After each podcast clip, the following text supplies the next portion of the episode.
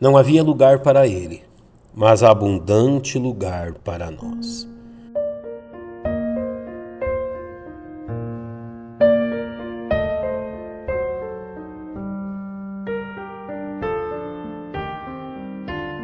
narrativa produzida pelo Espírito Santo por meio do evangelista Lucas é rica na descrição dos acontecimentos que se deram quando do nascimento de nosso Senhor Jesus Cristo.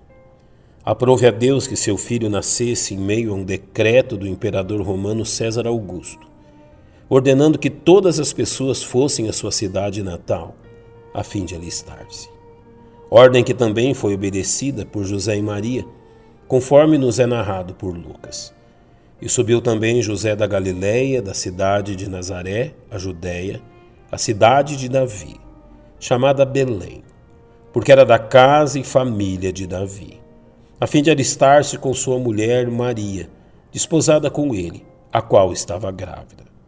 E aconteceu que, estando eles ali, se cumpriram os dias em que ela havia de dar à luz, e deu à luz ao seu filho primogênito, e envolveu em panos e deitou-o numa manjedoura, porque não havia lugar para eles na estalagem. Em seu santo intento, nosso Deus escolheu que o Salvador bendito nascesse desta forma humilde. No que se destaca o que nos é informado pelo evangelista ao dizer que não havia lugar para eles, o que literalmente nos faz saber que este mundo não estava preparado para receber seu Salvador. O que também nos faz olhar para a palavra de Deus e perceber que este mesmo Salvador, ignorado pelos homens ao vir a este mundo, recebeu de seu Pai um posto inigualável entre os homens, como nos diz o autor da Epístola aos Hebreus. Havendo feito por si mesmo a purificação dos nossos pecados, assentou-se à destra da majestade nas alturas. Se os homens não reservaram lugar para Jesus quando este veio a este mundo, seu Pai lhe concedeu por mérito o mais alto posto de autoridade sobre todos os homens. Há uma verdade a respeito deste lugar que Jesus hoje ocupa, que deve alegrar o coração dos filhos de Deus.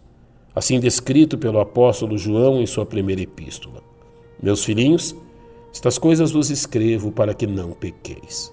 E se alguém pecar, temos um advogado para com o Pai, Jesus Cristo, o justo.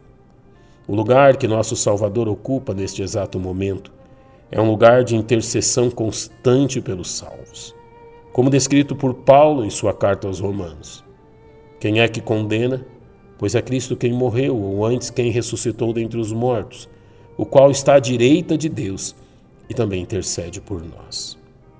Mesmo que a humanidade não lhe tenha preparado lugar, desprezando em sua vinda, Jesus tratou de preparar um lugar para todo aquele que nele crê, como nos diz no Evangelho segundo João. Não se turbe o vosso coração. Credes em Deus, crede também em mim. Na casa de meu pai há muitas moradas. Se não fosse assim, eu vou-lhe teria dito: Vou preparar-vos lugar. E quando eu for e vos preparar lugar, virei outra vez e vos levarei para mim mesmo, para que onde eu estiver, estejais vós também. Não havia lugar para Jesus entre os homens porém é abundante lugar para os homens diante de Deus. Mediante a obra que Jesus realizou na cruz, de forma que sinceramente lhe indago: que lugar Jesus Cristo ocupa em teu coração?